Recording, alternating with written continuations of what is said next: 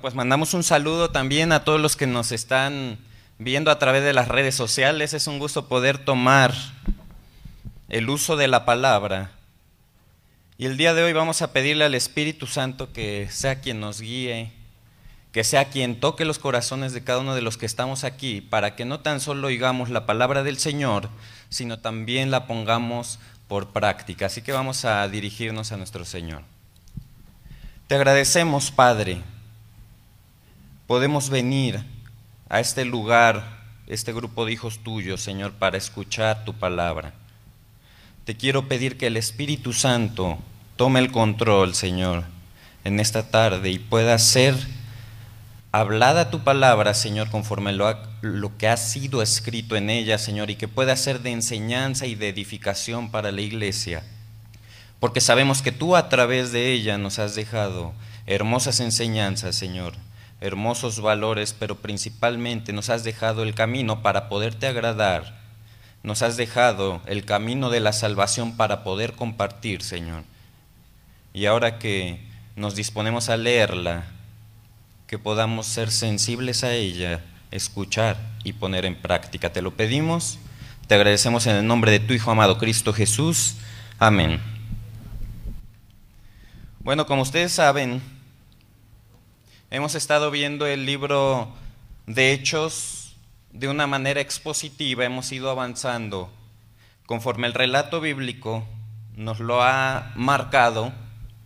Y el día de hoy vamos a ver cómo Pablo se va a presentar ante un hombre llamado Félix, pero yo quiero hacerles una pequeña remembranza de todo este camino que hemos llevado desde que Pablo descendió a Jerusalén, desatendiendo las instrucciones del Espíritu Santo, ¿verdad? Sabemos cómo, como prueba de, de que Dios es verdadero, sucede exactamente lo que el Espíritu Santo le estaba diciendo al apóstol Pablo, y entonces él es apresado por una turba enardecida de judíos. Ahí en Jerusalén, cuando él iba a cumplir sus votos, entonces llega un grupo de judíos, y por allá nótenlo, un grupo de judíos que venía de Asia. Vienen y lo toman prácticamente preso, entonces se arma un gran alboroto, lo empiezan a golpear y entonces se entera un tribuno. No sabíamos el nombre del tribuno hasta que llegamos al capítulo 24, hasta el capítulo 24. Este hombre se llamaba Licias. Y entonces viene y lo salva y lo mete a la fortaleza, pero ahí Pablo pide la palabra y empieza a dar un testimonio personal. Como ustedes saben, los testimonios personales, si bien pueden ser una herramienta para preparar el corazón de las personas para escuchar el Evangelio, no es el Evangelio en sí. Entonces el apóstol Pablo, antes de que terminara de dar su testimonio, es callado por la turba y entonces dice este hombre, el tribuno llamado Licias, bueno, voy a meterlo a la fortaleza, no me vayan a matar aquí a este hombre, ¿verdad? Entonces, sucede que al siguiente día lo llevan delante del concilio.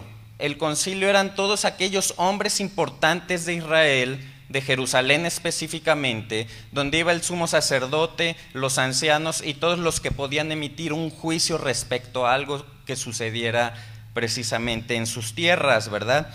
Entonces vienen y cuando se le acerca el sumo sacerdote, viene y lo abofetea. Esta lección la tuvimos aproximadamente hace unas tres semanas. Y entonces vimos cómo cuando la bofetada, aunque me la da alguien que no es Dios, viene de parte de Dios. Aquí es cuando entonces el apóstol Pablo entiende, ¿verdad? Y en, en esa estrategia que él quería poner para salvar su vida, viene y divide a los saduceos de los fariseos diciéndoles acerca de la resurrección. Estos dos grupos se peleaban precisamente por este tema en específico. Se arma tal trifulca ahí que entonces Pablo es sacado nuevamente y es metido de nuevo a la fortaleza. Ahí Pablo saca sus, sus este, credenciales como, como ciudadano romano y entonces a través de esto, él es tratado con mayor cuidado de parte de Licias. Ya no lo azotan, ya no lo golpean, ¿verdad? Ahora se trata todo con mayor cuidado. Vimos, no me acuerdo si fue la semana pasada o la antepasada, cómo hay un grupo de 40 hombres que decide poner delante de Pablo una redada. 40 hombres dicen, no vamos a comer hasta que matemos a Pablo. Y entonces Dios por cada 40 manda 10 soldados para que lo cuiden. En realidad eran 470 soldados los que cuidan a Pablo, para entonces llevarlo a un lugar donde se le pondría delante de un gobernador de un lugar llamado Cesarea, que como lo vimos en aquella predicación, era prácticamente una de las capitales donde se ejercía el derecho romano. Y entonces aquí es donde llega Pablo y vamos a llegar al capítulo 24 bajo esta premisa. Hechos capítulo 24, versículo 1.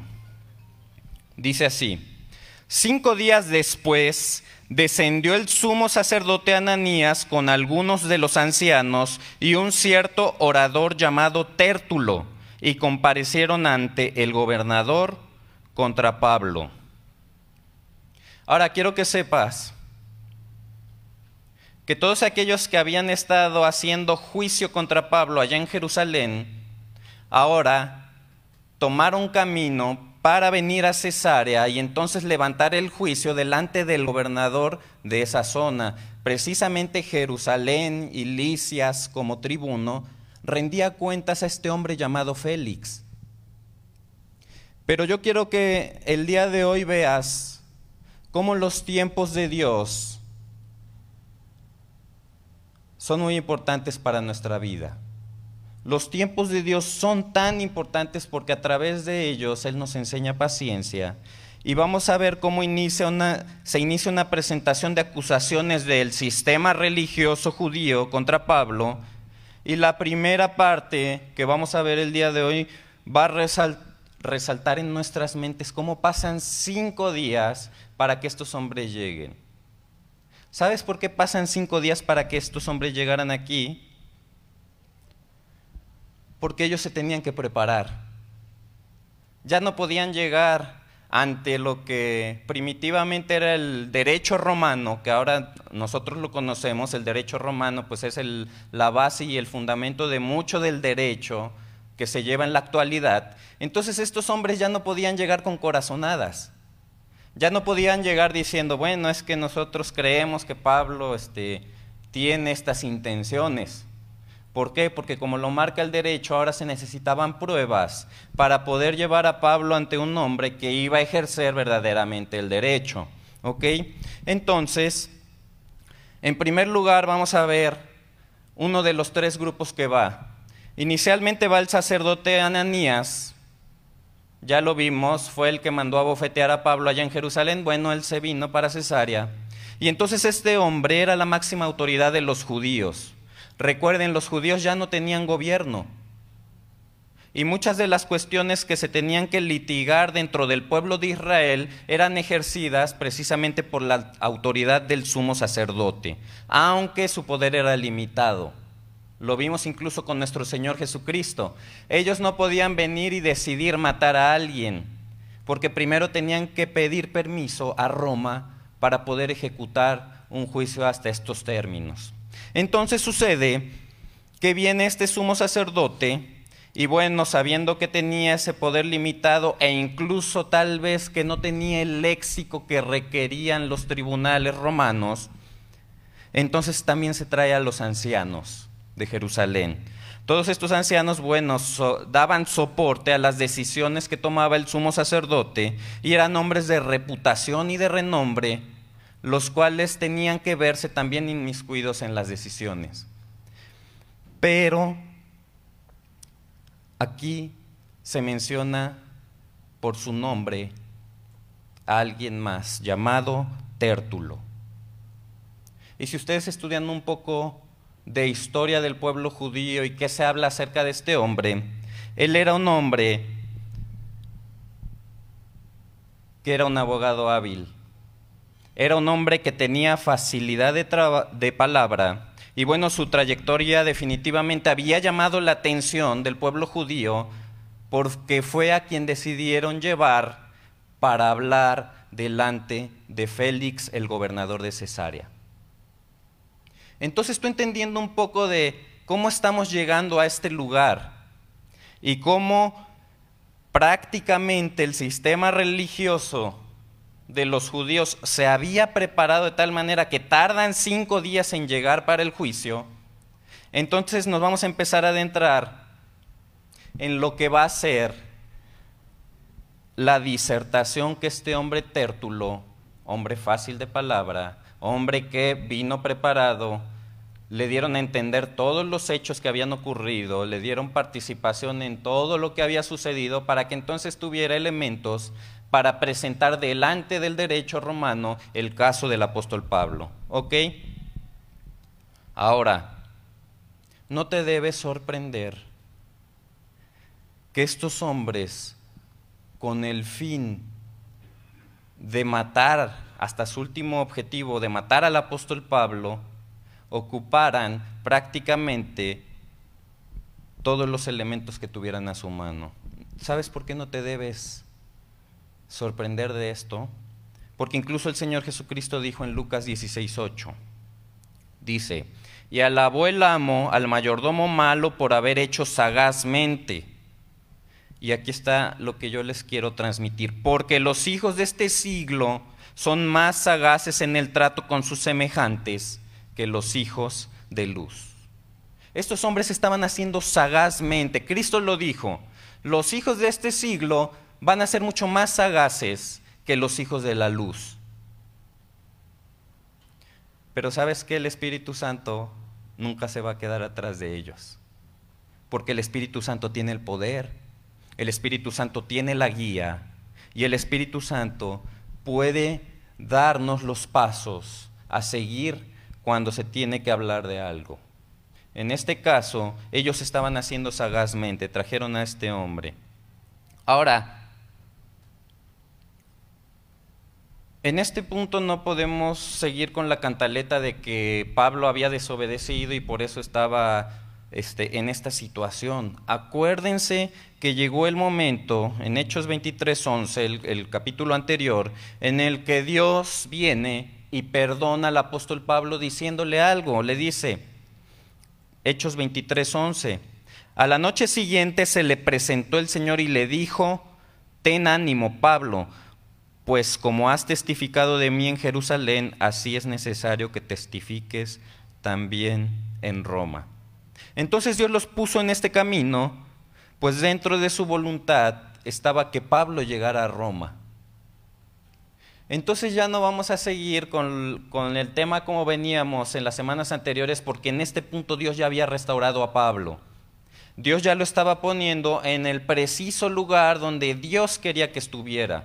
Recuerden, en todo su paso por Jerusalén, Pablo no pudo predicar el Evangelio a ninguna persona. Y si tú, por más que busques aquí, no vas a encontrar alguno que haya creído en Cristo como su Salvador, en el momento en el que Pablo estaba pasando por Jerusalén. Sin embargo, vamos a ver que Dios tenía un plan para Pablo en Roma. ¿Ok? Así que olvidémonos ya, Dios ya restauró a Pablo. Pablo ya no está en desobediencia. Ahora Pablo iba a cumplir su ministerio. Por lo tanto, al ser restaurado por el Señor y al haber regresado al camino que Dios quería que siguiera, ya estamos viendo las consecuencias no de su desvío, sino las consecuencias de servir al Señor. Así que Pablo estaba viviendo un ataque totalmente organizado por Satanás para evitar lo que Dios quería hacer por medio de su vida. Y sabes que cuando este hombre de Dios cae en un desvío, pero Dios lo perdona, Dios demuestra que lo quiere restaurar. Y esto pasa también con el creyente. ¿Por qué? Porque cuando un creyente cae y entonces es confeso de su pecado, ¿sabes qué es lo que sigue? No sigue la destrucción del creyente, sigue la restauración del creyente. ¿Por qué? Porque nosotros sabemos que somos la iglesia, que somos el cuerpo de Dios y por lo tanto somos miembros los unos de los otros. Y Dios quiere restaurar a aquel que ha confesado y que ha caído, porque esa es la naturaleza de Dios. Así que una de las acciones más hermosas de Dios en nuestra vida es que no nos da lo que merecemos, sino que nos da el perdón por medio de nuestro Señor Jesucristo si somos sus hijos. Avanzamos. Fíjate que dice Lamentaciones 3, 31 y 33. Yo creo que esta es la tercera predicación en la que tocamos este pasaje, pero fíjate lo que dice el Señor. Porque el Señor no desecha para siempre, antes se aflige, también se compadece según la multitud de sus misericordias, porque no aflige ni, ni entristece voluntariamente a los hijos de los hombres. ¿Sabes por qué se compadece de la multitud de, las de sus misericordias? Por la multitud de sus misericordias, porque estamos en miseria. Si alguno de aquí cree que no está en miseria, sin Dios, entonces tiene un grave problema con una doctrina básica de la Biblia que es la posición del hombre. Todos somos pecadores, todos merecemos la muerte, pero Dios en su misericordia ha llegado a tu vida para que entonces tú puedas vivirla y llegar delante de Él. Entendiendo entonces, el diablo va a utilizar todos los medios que tiene al alcance para hundir a los siervos de Dios. Y va a planear una estrategia que va a ejecutar contra los siervos de Dios. Porque no le gusta ver a gente que sirve al Señor de una manera efectiva y que está abonando para el reino celestial. Este es el caso de Pablo. Ahora, ¿cuál fue la estrategia? Ahora sí le podemos llamar el abogado del diablo, ¿verdad? Porque su estrategia consistió en cosas muy humanas y muy banales. Y vamos a ir al versículo 2 al 4. Dice así.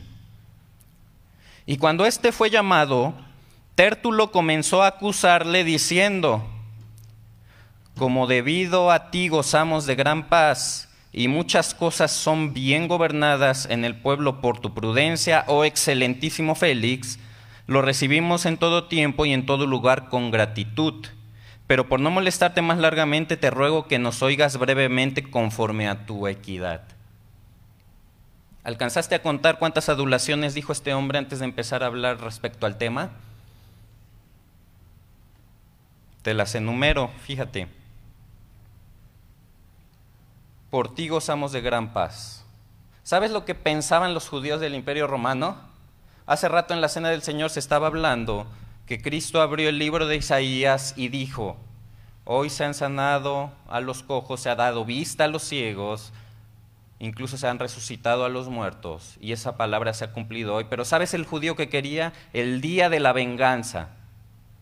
Entonces aquí está diciendo, tenemos paz por ti, pero ¿sabes por detrás qué estaba pasando? Ellos estaban esperando el día de la venganza cuando viniera el Mesías y entonces derrocara a este gobierno romano que los tenía bajo su poder. Y aquí le dice, gracias a ti gozamos de gran paz.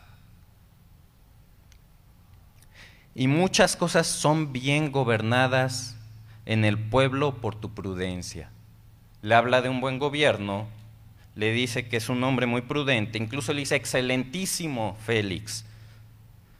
Y le dice, tú eres bien recibido en todo tiempo, con gratitud. ¿Te das cuenta cómo la lisonja, la manera de venir y enaltecer a alguien, estaba haciendo una estrategia de este hombre? Y al final le dice, te ruego que nos oigas brevemente conforme a tu equidad. Fíjate que la adulación, hace poco leí un,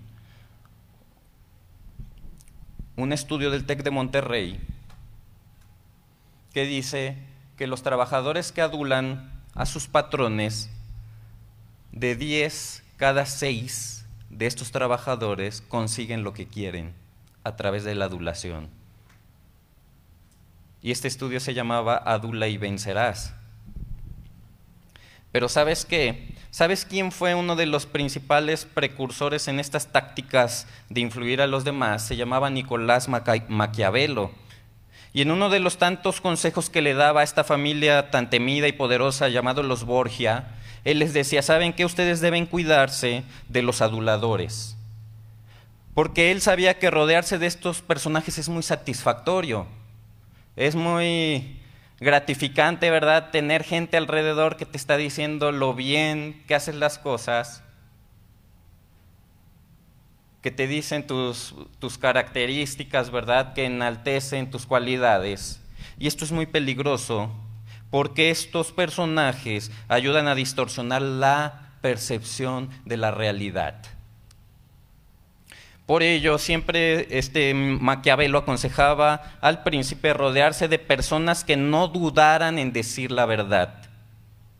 Y él pensaba que los nobles siempre se tenían que enfocar mucho más en la función que tenían que ejercer que en el puesto que tenían. ¿Por qué? Porque al enfocarse en el puesto era muy fácil enaltecerse y ser cegado por estos aduladores. Estos personajes los llamaban de manera despectiva, nosotros incluso los en la actualidad los conocemos como lamebotas, ¿verdad? Este, como arrastrados. Bueno, estos también en aquellos tiempos se hablaba de ellos con nombres despectivos.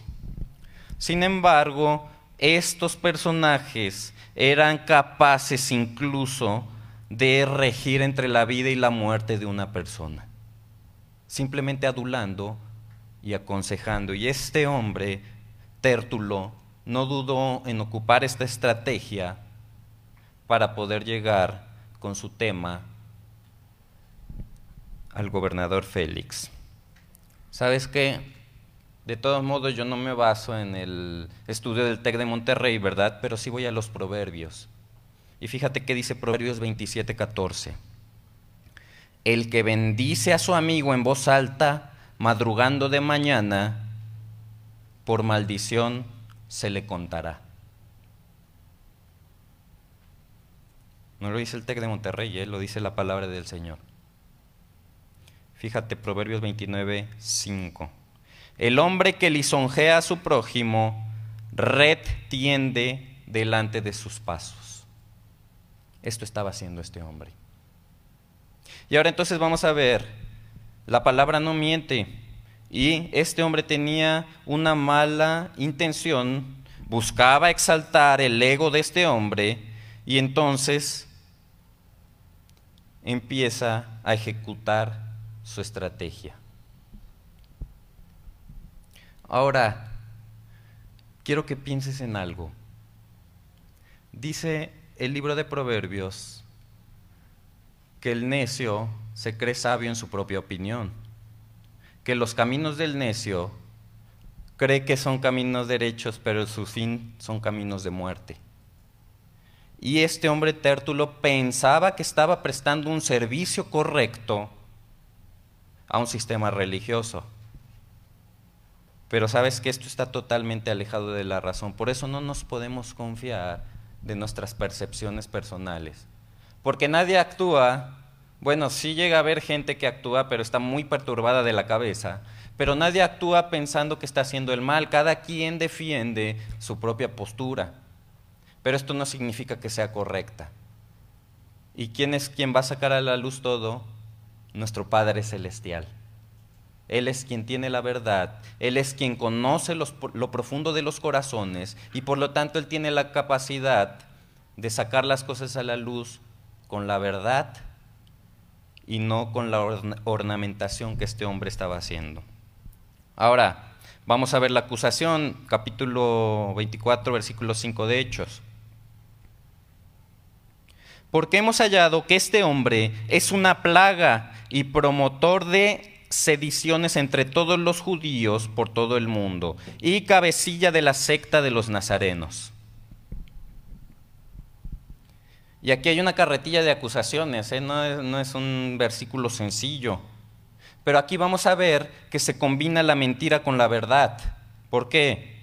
Porque vamos a ver un poco más adelante que este hombre no era una plaga, Pablo, no era un promotor de sediciones, esto era una mentira. Dice, entre todos los judíos por todo el mundo. Y dice, y es la cabecilla de la secta de los nazarenos. Si bien no era la cabecilla, así denominaban a los cristianos de aquel tiempo, la secta de los nazarenos. ¿Por qué? Porque Jesús nació de Nazaret, incluso como leíamos hace un rato, Cristo fue a su ciudad natal y abrió el libro de Isaías, y de ahí les empezaron a nombrar los nazarenos. cuando seguían a Jesús el Nazareno diciéndole despectivamente. Pero nosotros sabemos que este no era un hombre que quisiera causar sedición. Solo nos basta ver los escritos del apóstol Pablo para entender que esto era una mentira. Romanos 13.1 dice así, escrito por el apóstol Pablo, sométase toda persona a las autoridades superiores porque no hay autoridad sino de parte de Dios y las que hay por Dios han sido establecidas. Tito 3.1. Recuérdales que se sujeten a los gobernantes y autoridades, que obedezcan, que estén dispuestos a toda buena obra. Por lo cual la sedición, que es una rebelión en contra del gobierno, no era algo que caracterizara a Pablo. Pablo precisamente recomendaba lo contrario a todos aquellos que habían creído en Cristo Jesús. Pero sí era uno de los líderes de la secta de los nazarenos. Ojo, no, no era una secta, si era de nazarenos como había empezado, pero así era como el mundo le denominaba coloquialmente. Entonces, en realidad él tenía un lugar importante entre aquellos discípulos que Cristo había dejado para propagar el mensaje del Evangelio. Ahora te das cuenta como una de las características de los ataques de Satanás para quien busca servir al Señor es que las acusaciones vendrán revueltas de mentiras con verdades a medias. ¿Por qué? Porque sí, efectivamente, él andaba con la secta de los nazarenos, como ellos le llamaban. ¿Sabes qué? Siempre van a venir ataques de parte de Satanás. Y yo hoy aquí delante de la iglesia les quiero pedir que no sean un instrumento de Satanás para atacar a los hombres que están sirviendo a Dios. ¿Sabes por qué? Porque no tan solo es ir y decir cosas en un lugar público como vino este hombre tértulo. Muchas veces agarramos las redes sociales, ¿verdad? ¿Cuántas veces no lo hemos visto? Y agarramos imágenes de hombres piadosos, ¿verdad? De los cuales sustraemos una frase en una imagen ahí que tiene a la persona, ¿verdad? Y que dijeron en algún lugar con algún contexto y que se referían a algo, pero yo ocupo esta estrategia para venir y echarle indirectas a mi hermano. Sabes que esto es muy inmaduro, pero no tan solo inmaduro, la palabra de Dios determina estas cosas de cierta manera. Y sabes que a esto se le llama simpleza y va totalmente en contra del espíritu de la palabra de Dios, de lo que debemos de hacer con aquel que me ha ofendido. Nunca vamos a ver en Mateo capítulo 18 que dice, si alguien te ofende, públicalo en Facebook con un versículo que sea una indirecta, ¿verdad? La palabra de Dios es clara. Y fíjate que dice Proverbios 8:5. Entended, oh simples, discreción, y vosotros necios entrad en cordura. Y esto lo voy a vincular con el siguiente versículo. El necio al punto da a conocer su ira, mas el que no hace caso de la injuria es prudente. Proverbios 12, 16. ¿Sabes qué? Si algún hermano hizo algo que no te gustara, si alguien dijo algo que no te pareció, no vayas y publiques en Facebook una imagen con un versículo. Ve y habla con tu hermano porque dice la palabra, si alguno ofendiere, a su hermano, no dice el ofensor vaya a pedir perdón, dice el que se sintió ofendido vaya y dígalo a su hermano. Entonces yo creo que sería un muy buen ejercicio como iglesia que cada vez que veamos que alguien publica una imagen con un versículo le, le preguntemos, ¿qué pasó mi hermano? ¿Hay algún problema? Porque como simples muchas veces vamos y le damos like rapidito, ¿verdad? Pero es importante saber que siempre nos debemos acercar con los medios que nos dio la palabra, no con los medios que nos da el mundo. ¿Sabes cómo se le llama a ese mal en el cual tu cuerpo empieza a atacar tu propio cuerpo? Cáncer. ¿Sabes que somos el cuerpo de Cristo? Si empiezas a atacar tu propio cuerpo, eso se llama cáncer. Proverbios 25, 8 y 9. No entres apresuradamente en pleito, no sea que no sepas qué hacer al fin después que tu prójimo te haya avergonzado. Trata tu causa con tu compañero y no lo publiques en Facebook. Ah, no, ¿verdad? Este es un llamado a la iglesia, mi hermanos. Dejemos esta práctica. Si lo hacen en otros lugares, déjenlos a ellos. No nos dejemos llevar por las corrientes de este mundo, sino seamos apegados a la palabra de Dios. Para que no confundamos la piedad de un versículo creyendo que todos nos van a ver como maduro. No sucede, mis hermanos. Seamos maduros y confrontemos las situaciones. Esto hacen los hombres y las mujeres de Dios. Ahora, Pablo fue objeto de una calumnia en este momento. Le dicen, versículo 6, intentó también profanar el templo y prendiéndole quisimos juzgarle conforme a nuestra ley. Ahora, ¿ellos a qué se refieren con esta profanación que decían que había intentado hacer Pablo al templo? Bueno, cuando vamos a Hechos 21, del 28 al 29, tú vas a ver en qué consistía la profanación de la cual Tértulo estaba acusando a Pablo delante de Félix. Fíjense, dando voces, varones israelitas, ayudad, este es el hombre que por todas partes enseña a todos contra el pueblo la ley y este lugar. Esta es la base, ¿eh? por eso estaban este, levantando este juicio contra Pablo. Ojo, ¿quiénes decían esto? Por eso les dije, anoten al principio, unos judíos de dónde? De Asia, ¿verdad? Bueno, esto decían estos judíos de Asia. Entonces, además de esto, ha metido griegos en el templo y ha profanado este lugar santo. Porque antes habían visto con él en la ciudad a Trófimo de Éfeso, a quien pensaban que Pablo había metido en el templo. ¿Sabes cuál es una de las características de aquel que ataca a un siervo de Dios? No se limita en comentar los hechos, sino que también comenta las cosas que piensa que sucedieron.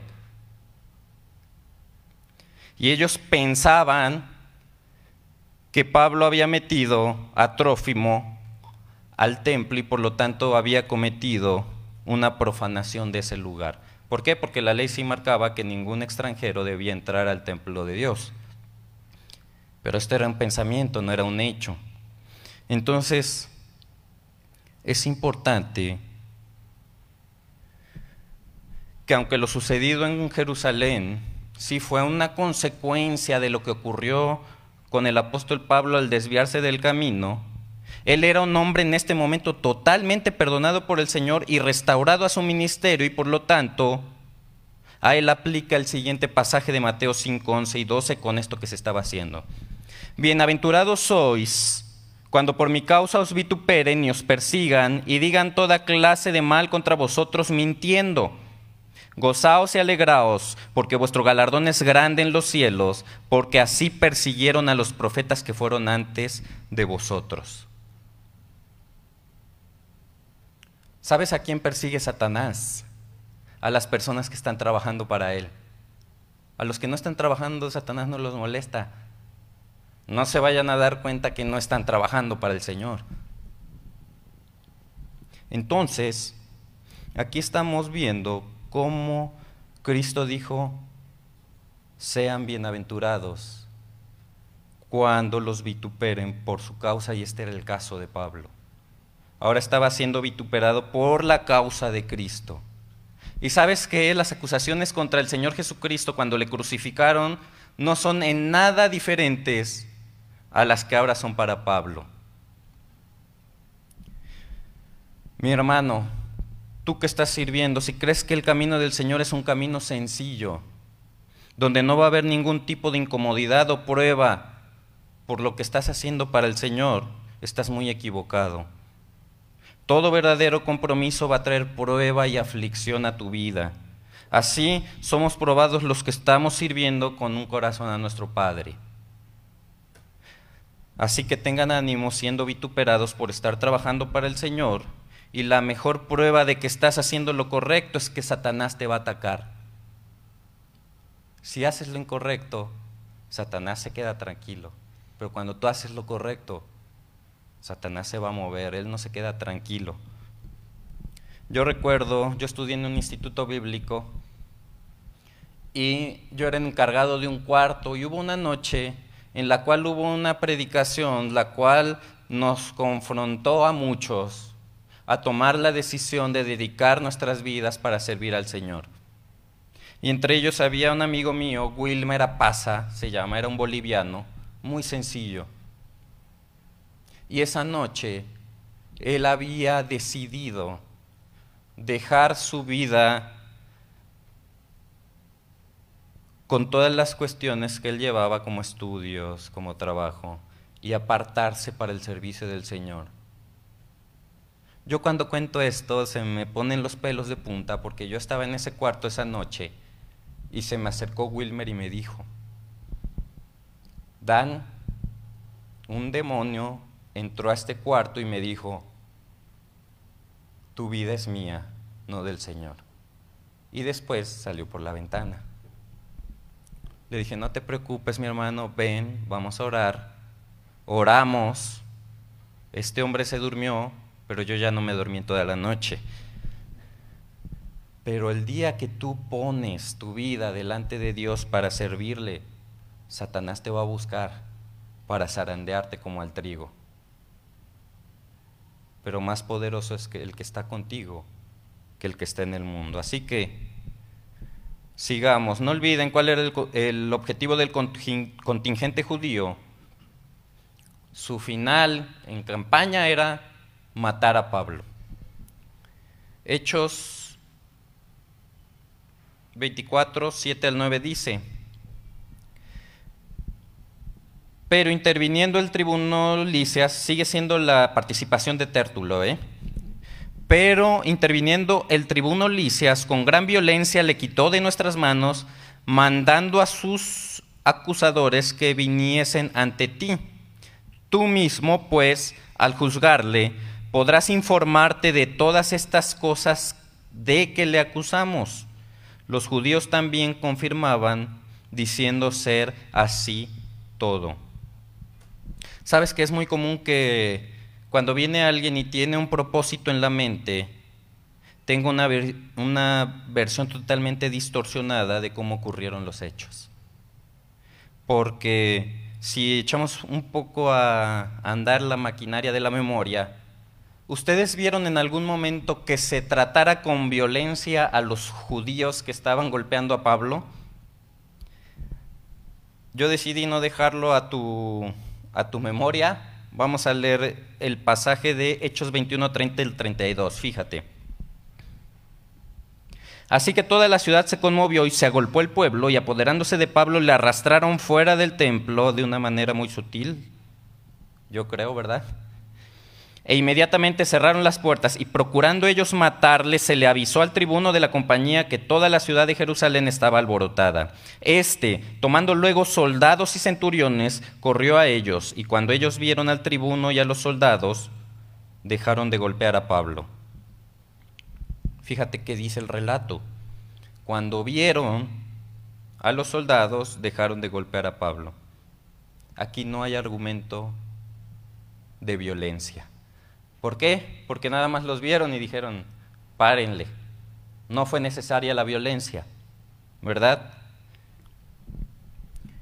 Hechos 22, 22 al 24. Y le oyeron hasta esta palabra, entonces alzaron su voz y diciendo, quita de la tierra tal hombre, porque no conviene que viva. Y como ellos gritaban y arrojaban sus ropas y lanzaban polvo al aire, mandó el tribuno que le metiesen en la fortaleza y ordenase que fuese examinado con azotes para saber por qué causa clamaban así contra él. ¿Contra quién fue la violencia? Contra Pablo. Ojo, Tértulo está diciendo que con gran violencia Licias fue contra la turba judía. Hechos 23:10. Y habiendo grande disensión, el tribuno, teniendo temor de que Pablo fuese despedazado por ellos, mandó que bajasen soldados y le arrebatasen de en medio de ellos y le llevasen a la fortaleza. ¿De qué tenía miedo el tribuno Licias? de que despedazaran a Pablo. Entonces, este hombre violento estaba diciendo, ¿sabes qué? Fueron violentos con nosotros, pero la violencia venía directamente de ellos. Fíjense, por último, Hechos 23, 12. Venido el día, algunos de los judíos tramaron un complot y se juramentaron bajo maldición diciendo que no comerían ni beberían hasta que hubiesen dado muerte a Pablo. Definitivamente la violencia no vino de Licias. La violencia venía de la turba, que eran aquellos a quien Tértulo estaba representando. Ahora, Fíjate cómo en un modo soberbio, ya al final del versículo, este hombre Licias da por sentado que Félix le daría la razón y le dice, bueno, ahora ya que juzgues, este, por favor, dale aviso al tribuno Licias, porque él cometió una falta hacia nosotros, pues habiendo sido violento contra este pueblo. Y como era de esperarse, Toda esa comitiva de judíos ancianos que iban con él asentían con la cabeza y daban crédito a todas las palabras de Tértulo. ¿Te das cuenta cómo Satanás ornamentó un gran ataque contra Pablo para poder truncar el ministerio que Dios tenía y que quería hacer a través de él? Pablo estaba a punto de llegar delante del César y poderle predicar el Evangelio. ¿Sabes qué? Satanás no quería que esto sucediera. Ahora, avanzamos 24.10. Habiendo hecho señal el gobernador a Pablo para que hablase, éste respondió, porque sé que desde hace muchos años eres juez de esta nación, con buen ánimo haré mi defensa. Fíjate que hay algo que me llama mucho la atención y no me lo puedo saltar. Y es que este hombre Félix, a pesar del lisonjeo y de la exaltación que habían hecho de su persona previamente, no se deja impresionar ni emite juicio antes de escuchar la otra parte. ¿Sabes qué? Cuando hay una contienda, siempre hay dos partes. Si venimos y sacamos una conclusión por haber escuchado una parte, quiero que sepas que la Biblia lo cataloga de una manera que nos debe dar miedo. Así que hoy me quedo con esta enseñanza de un hombre incrédulo que en vez de ser sencillo para emitir un juicio respecto a un asunto sin antes haber escuchado las dos partes, él viene y da la palabra a quien tenía que dar también su versión. ¿Sabes que Dios es capaz de estar en medio para poder sacar a luz la verdad? Porque Dios es un Dios de verdad, no de mentiras. Y si alguna vez en tu vida personal viene alguien y te expone un caso de alguien más que no está presente, es tu responsabilidad ir con aquella persona de la que se está hablando porque si no podemos caer en lo que dice la palabra de Dios en Proverbios 17:15. El que justifica al impío y el que condena al justo, ambos son abominación a Jehová. No puedes sacar una conclusión, mi hermano. Tienes que escuchar las dos partes, porque si no, puedes estar cayendo en una abominación delante de Dios. ¿Qué dice Proverbios 18:13? Al que responde palabra antes de oír, le es fatuidad y oprobio. Lo que está escrito para nuestra enseñanza está escrito. Por eso es tan importante poder seguir un camino cada vez que se tiene un tema en medio de la mesa, y aquí con Pablo se tenía un tema y a él un hombre impío, incrédulo, le da la palabra y entonces le dice, habla Pablo, ahora te quiero escuchar a ti. Así que mi hermano, no emitas juicio, no vayas a estar cometiendo abominación, fatuidad y oprobio delante de Dios. Empezamos con la defensa de Pablo, Hechos 24, 11 al 13. como tú puedes cerciorarte, no hace más de doce días que subí a adorar a Jerusalén, y no me hallaron disputando con ninguno, ni amotinando a la multitud, ni en el templo, ni en las sinagogas, ni en la ciudad. Ni te pueden probar las cosas de que ahora me acusan. Entonces Pablo inmediatamente se va sobre las que eran mentiras. ¿Cuáles eran las mentiras? Bueno, él acababa de llegar a Jerusalén y ellos argumentaron que él estaba alborotando a todos los judíos cuando se le había pasado la mayor parte del tiempo en Grecia. Acuérdense que Pablo es un apóstol que va a los gentiles. Entonces él no podía alborotar a la gente de Jerusalén, se había estado bajo otra potencia mundial que era Grecia. Si bien los romanos también tenían cierta influencia en ello, Pablo no estaba físicamente en el lugar en, la cual, en el cual estaban dando una acusación de que estaba provocando sedición. Ahora, en segundo lugar, él no había entrado en una disensión con nadie. Sabemos el relato que dice. Pablo llegó con la iglesia, les contó lo que había hecho, le saludaron y le dijeron, haz cosas para que los judíos no vengan contra ti. Entonces él viene y hace estas cosas, ¿verdad? Él no se había motinado en ninguna ciudad, ni contra algún gobierno, ni dentro del templo, ni en las sinagogas. Nada de lo que se decía de esto en contra de Pablo se podía probar. Sin embargo, Pablo sí se declara culpable de algo, porque hace una confesión. Versículo 14.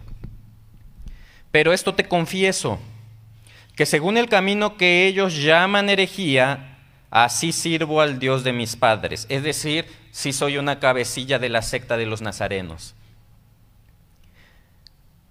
creyendo todas las cosas que hay en la ley y en los profetas, creyendo todas las cosas que en la ley y en los profetas están escritas, teniendo esperanza en Dios, la cual ellos también abrigan de que ha de haber resurrección de los muertos, así de justos como de injustos. ¿Te das cuenta cómo mete la predicación del Evangelio el apóstol Pablo en este punto? ¿Por qué? Porque ya no andaba desviado en el camino Dios ya lo había regresado al lugar donde quería que estuviera y entonces Él empieza a hablar del Evangelio. Y parte del Evangelio es que va a haber una resurrección de los muertos, de justos como de injustos. ¿Te das cuenta cómo puedes aprovechar cualquier situación, por más hundido que estés en ella, para predicar el Evangelio? Y por esto procuro tener siempre una conciencia sin ofensa ante Dios y ante los hombres. Pero pasados algunos años vine a hacer limosnas a mi nación y presentar ofrendas. Estaba en ello cuando unos judíos de Asia, ¿se acuerdan lo que apuntamos al principio? Unos judíos de Asia me hallaron purificado en el templo, no con multitud ni con alboroto. Y aquí dice algo que es verdadero que es justo y que es parte incluso del derecho de las personas. Ellos deberían comparecer ante ti y acusarme si contra mí tienen algo. ¿Quiénes? Los que lo vieron, los que estuvieron ahí, esos judíos de Asia, pero sabes qué, no había ninguno de los que habían visto a Pablo y de los que le acusaban originalmente en este juicio delante de Félix. O digan estos mismos si hallaron en mí alguna cosa mal hecha cuando comparecí ante el concilio, a no ser que estando entre ellos prorrumpí en voz alta acerca de la resurrección de los muertos. Soy juzgado hoy.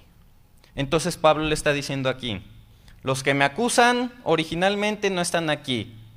Y delante del derecho no se puede llevar un juicio si el acusador no está delante del acusado. Entonces, Pablo dice, si tienen algo contra mí, que ellos vengan aquí delante de ti y entonces me acusen, ¿verdad? Pero yo lo único que hice fue irrumpir en voz alta diciéndole a todos los que estaban ahí, me están juzgando acerca de la resurrección de los muertos. Pablo no se declara inocente respecto a ser cabecilla de la secta de los nazarenos, sino que explica que él estaba sirviendo a Dios con una limpia conciencia. Esto, aunque tú lo dejas pasar, va a dar lugar y va a dar pie a una siguiente conversación entre Pablo y Félix. Pablo continúa su relato y bueno, él menciona que fue detenido por estos judíos de Asia, los cuales no estaban presentes en ese momento, pero Pablo apela a algo que es importante, lo que les acabo de mencionar. Quien acusa es quien debe estar ahí, pues quien vio los hechos puede presentar un argumento válido contra alguien. ¿Sabes qué dice Proverbios del que toma el pleito ajeno y lo lleva delante de alguien? Dice así Proverbios 26, 17 y 18. El que pasando se deja llevar de la ira en pleito ajeno es como el que toma al perro por las orejas, como el que enloquece y echa llamas y saetas y muerte.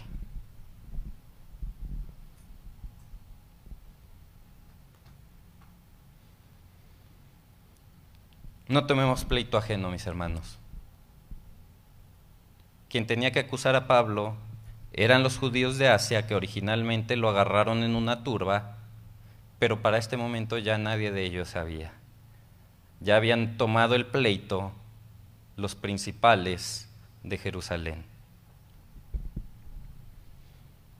Cuando nos dejamos cegar por la ira, hacemos nuestro el pleito que no nos pertenece.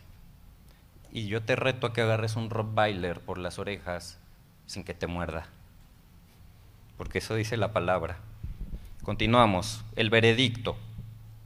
Entonces Félix, oídas todas estas cosas, versículo 22 y 23, estando bien informado de este camino, fíjense, bien informado, les aplazó diciendo, cuando descendiere el tribuno Licias, acabaré de conocer de vuestro asunto, y mandó al centurión que se custodiase a Pablo, pero que se le concediese alguna libertad y que no impidiese a ninguno de los suyos servirle o venir a él. ¿Te das cuenta cómo incluso bien informado, habiendo escuchado las dos partes, este hombre no emite juicio por esas cuestiones básicas que se habían presentado? Los que habían estado presencialmente no fueron a presentar la queja, fueron otros. Félix estaba informado de los cristianos, por lo que prefiere aplazarlos hasta que viniera el tribuno Licias. Tenía conocimiento de en qué camino andaba Pablo.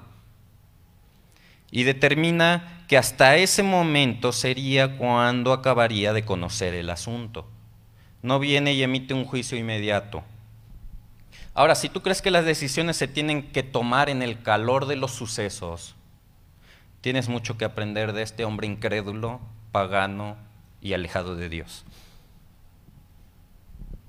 Porque hasta no estar completamente informado de todos los asuntos, no toma él una decisión. Qué ejemplo de, hombre inconverso que nos enseña que si no hay elementos suficientes, no debo emitir un juicio. Este hombre, a final de cuentas, fue un instrumento de Dios para librar a Pablo del furor de los judíos, pero también para enseñarle paciencia a Pablo. ¿Por qué? Porque Félix le deja un poco en libertad para que lo pudieran seguir visitando aquellos, aquellas personas de Dios que estaban en el ministerio con Pablo. Pero, como cualquier hombre impío, saca el cobre. Este hombre, fíjense, 24 y 25.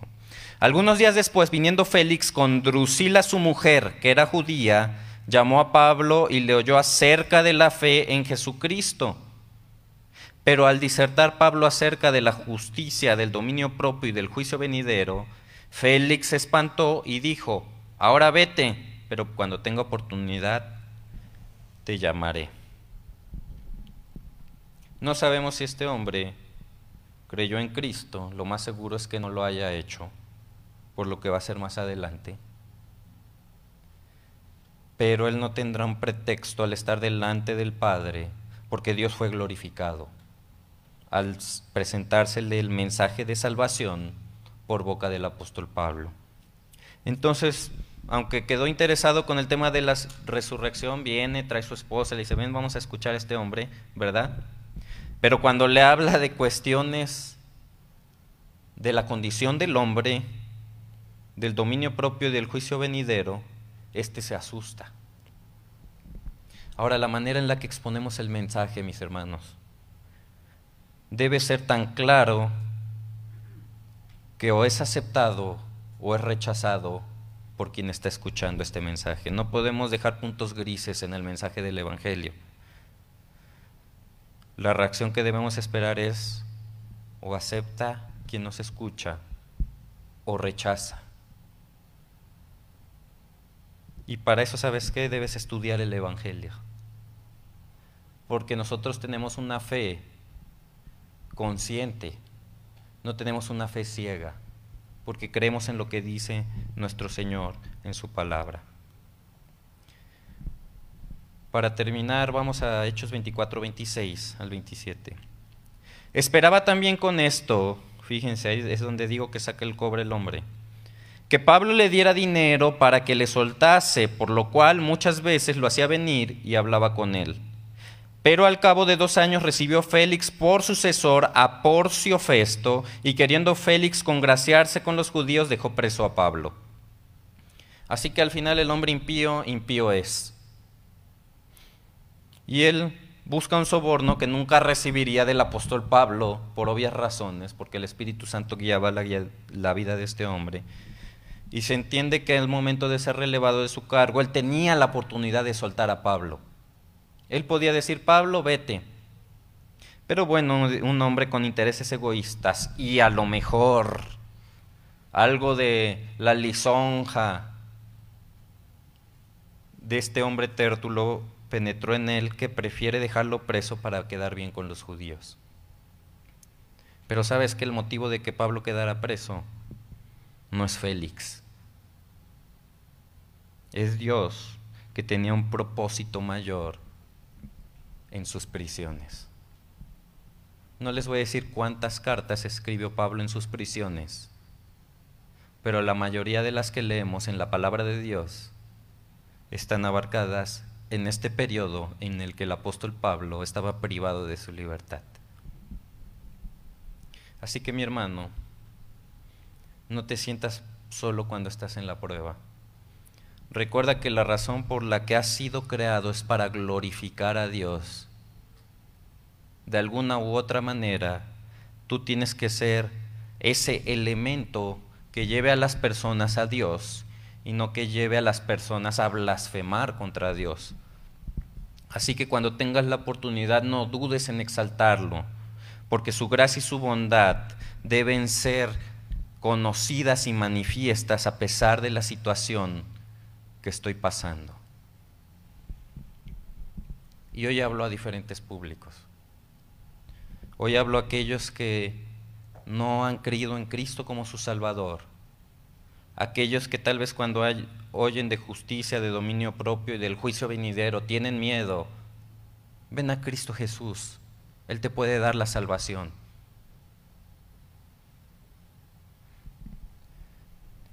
También hablo a aquellos que generan juicio sin haber escuchado todas las partes antes. No permitas ser una abominación delante del Señor. Escucha, Escucha los dos lados cuando venga a ti alguien y te cuente algo. ¿Sabes que es una responsabilidad de la iglesia local? Contener los chismes. Y si a ti viene alguien y te dice algo de alguien más cuando no está presente, conténlo. Es tu responsabilidad porque dice Proverbios que el que presta oído al necio con sus despojos formará parte y el castigo también formará parte de su vida. A ti que estás trabajando para el Señor, que Dios te bendiga, mi hermano. Si estás pasando por pruebas o calumnias, tómalo como una prueba de que el diablo está molesto con tu servicio. A ti que tienes la oportunidad de presentar el Evangelio a alguien, preséntalo de forma clara como lo hizo el apóstol Pablo. Tienes la oportunidad de hacerlo, hazlo. Y es mi responsabilidad. Hemos pasado por tiempos difíciles en la iglesia. Y hay gente que está al frente y que está trabajando para el Señor y yo reconozco hoy a mis diáconos como mis líderes y reconozco que están trabajando para el Señor, Y yo me pongo también a disposición para que el nombre del Señor sea exaltado, la iglesia sea edificada, no dividida. Porque el Señor quiere hacer grandes cosas y reconozco las lágrimas porque he visto a los que ahora están enfrente derramar lágrimas. Porque el trabajo para el Señor no es sencillo. Así que los pongo en oración los pongo cerca de mi corazón, pongo el hombro junto con ustedes para que la iglesia sea bendecida, el nombre de Dios sea exaltado en la iglesia local y un día estaremos delante del príncipe de los pastores, cara a cara, y él aclarará todas las cosas. Gracias te damos, Padre. Bendito seas porque tú no nos prometiste paz en nuestras vidas pero sí nos prometiste un reino eterno en el cual te veremos cara a cara y estaremos para siempre contigo. Gracias, mi Señor, porque tú has tenido a bien que un pecador como yo pueda tomar tu palabra, Señor, y venir aquí para exponerla, Padre mío, que no nos vayamos con esto, lo hagamos una bolita y lo tiremos a la basura, Señor, que seamos responsables. Ayúdanos, bendice esta iglesia, bendice la unidad de esta iglesia, Padre, para que tu nombre sea exaltado, porque tú dijiste en tu palabra que los demás verían a Cristo cuando nos vieran amándonos los unos a los otros. Gracias te doy, Dios mío, bendito seas. Te doy a ti la gloria y a la alabanza porque solo tú la mereces. Lleva con bien a mis hermanos a su casa y que siempre en nuestras vidas lo principal y nuestro estandarte sea darte a ti la honra, la gloria, la adoración, porque solo tú la mereces. En el nombre de mi Señor Jesucristo. Amén. Gracias. Nos